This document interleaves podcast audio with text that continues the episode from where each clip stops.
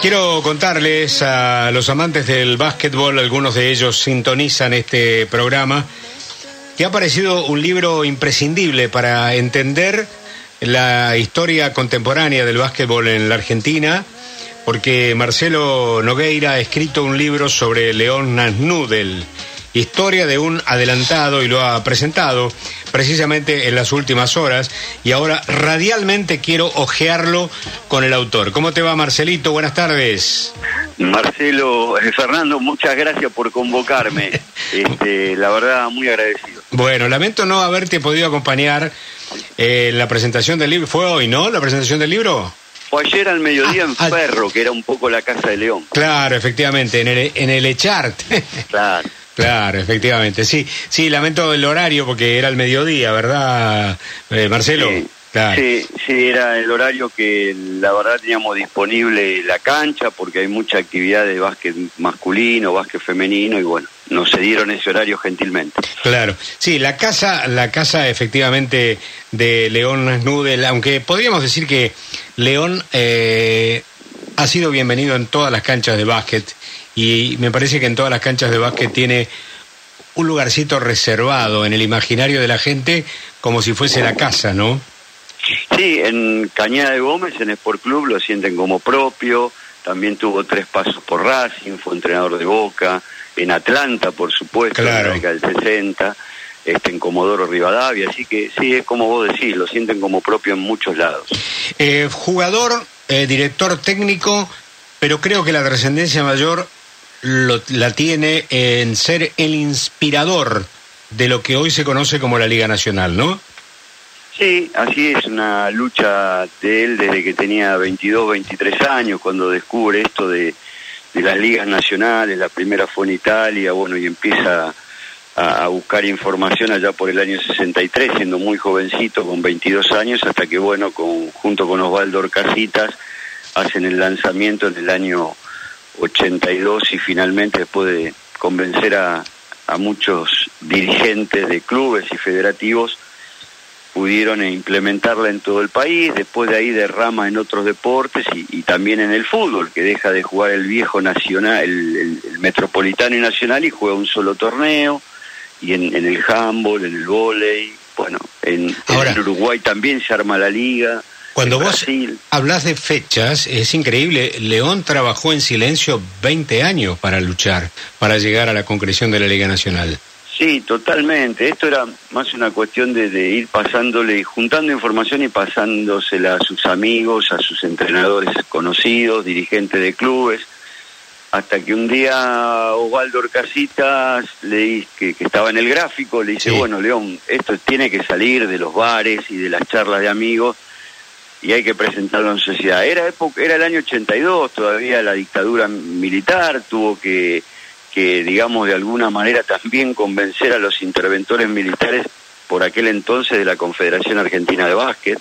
Claro. Y bueno, eso fue un trabajo, sí, bastante silencioso. Y lo que le quedó frustrado, que es menos conocido, es la reforma de todas las federaciones eh, nacionales para incluir en la toma de decisiones eh, a, a los árbitros, a los entrenadores, a los jugadores, incluso a la mujer.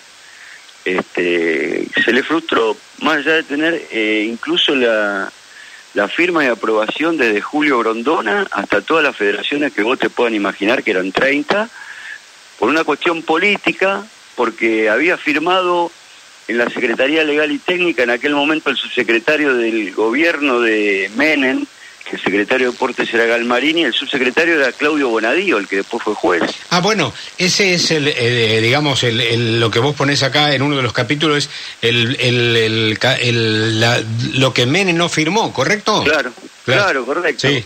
Claro, el, el subsecretario legal y técnico era Bonadío, eh, Corach era el secretario legal y técnico, los dos lo firmaron y cuando llega Menem se, se lo para el coronel Antonio Rodríguez, que era el presidente del Comité Olímpico Argentino, a instancias de Vázquez Raña, que era el presidente de la, de la organización de- deportiva panamericana, el poderoso mexicano Vázquez Raña, millonario Sí, sí, sí. porque le dice usted ahí este, tiene dos loquitos que quieren reformar todos los estatutos en Argentina y eso si se hace en Argentina va a derramar a todo el continente y bueno, obviamente los dirigentes iban a perder este, su, su voto de decisión claro. Eh, y tener que compartir con otros estamentos. Bueno, y eso finalmente Menem no lo firmó.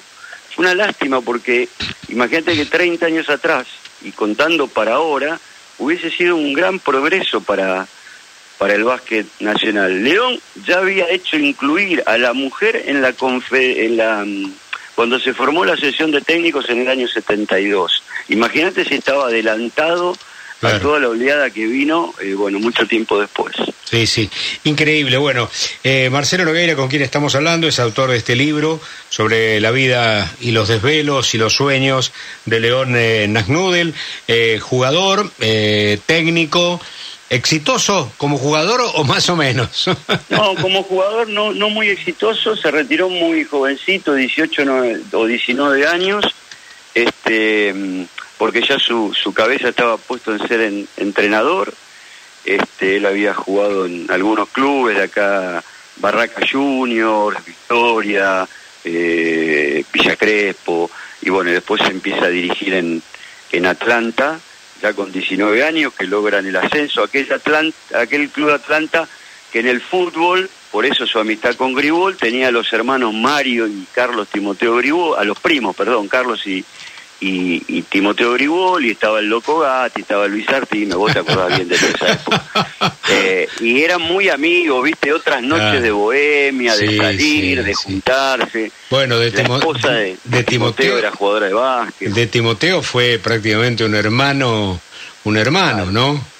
Sí, porque él lo lleva a Ferro cuando Santiago Leiden este, bueno, estaba buscando un entrenador, eh, Timoteo estaba en Aldo Civi de Mar del Plata, ya se volvía, y León le dice, bueno, ¿por qué no traes a Timoteo, que es muy buen entrenador? Lo llevan a Timoteo, y León tenía a Bonini de preparador físico, y le dice a, a Bonini, bueno, te tenés que ir con, con Carlos, Bonini no se quería ir, y bueno, finalmente acepta, y después hace, pues Bonini era entrenador de básquet, y profesor de educación física. Ah, mira. Había dirigido también Bonini en el básquet de la Porteña, ¿te acordás aquella época? Sí, sí, la, la claro, la, las dos, las dos federaciones, ¿eh? la Buenos Aires, claro, exacto. Sí, qué, bárbaro.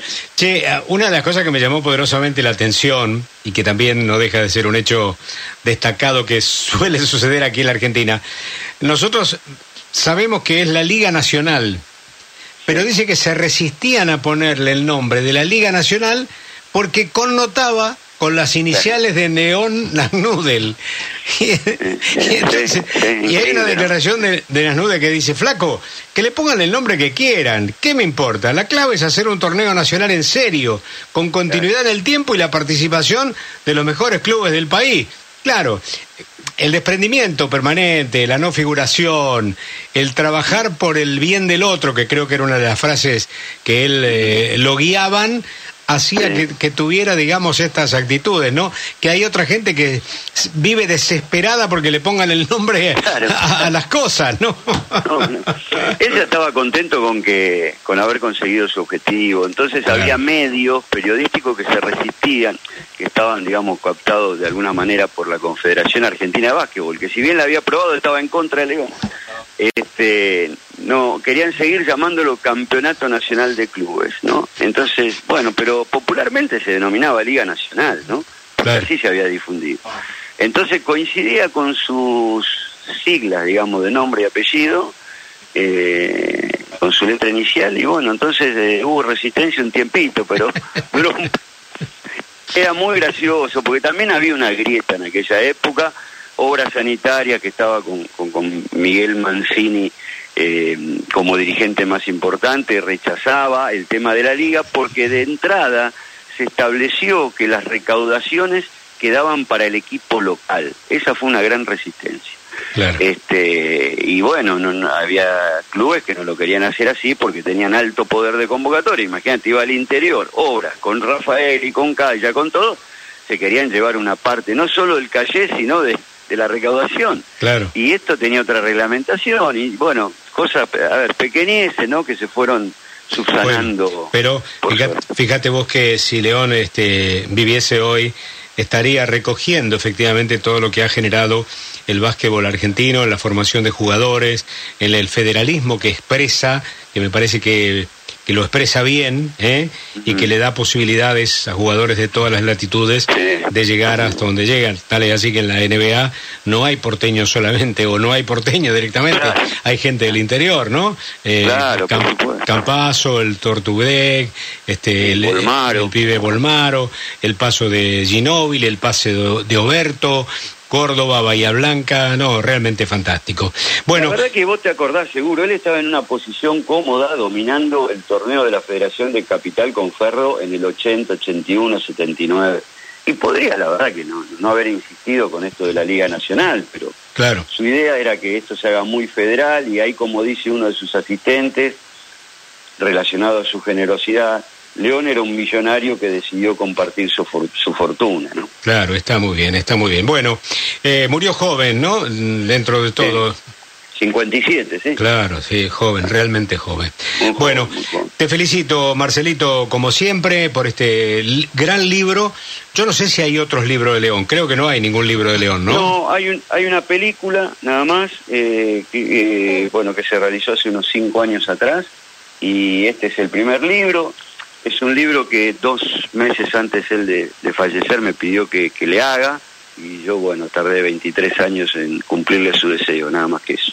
Escúchame una cosita, ¿el libro está en librería ya? Eh... Está en y si no, si me dejas decirlo, porque a mí más que por la venta me gustaría que llegue a mucha gente, se puede conseguir escribiendo a libros arroba basketplus.com, basketplus que la como el sitio de Fabián García, que vos también lo ah, conocés, que él es el editor. Bien. Él es el editor, sí. Bueno, libros arroba basketplus.com, ¿correcto? Sí, sí, basket con QU, así castellanizado, basket. Basket, exactamente. Bueno, Marcelo, abrazo grande y felicitaciones, viejo, ¿eh? Fernando, te agradezco por tu generosidad y espero verte en alguna cancha próximamente. Y sí, y sí, vamos a ir a... Y si no, será en el exterior, como nos toca muy... como nos Podemos ir a ver en Miami sí, que anda muy bien. Sí, pero ayer le ganó, el Denver le ganaron a los Miami, ¿eh? Sí, sí, sí, sí, le ganó, le faltaron un par de jugadores importantes a Miami le ganaron. Está bien, bueno. Abrazo grande, Marcelito, gracias. ¿eh? Chao. León Nasnudel tiene su libro, escrito por Marcelo Nogueira, uno de los grandes, grandes periodistas de básquetbol que tiene nuestro país.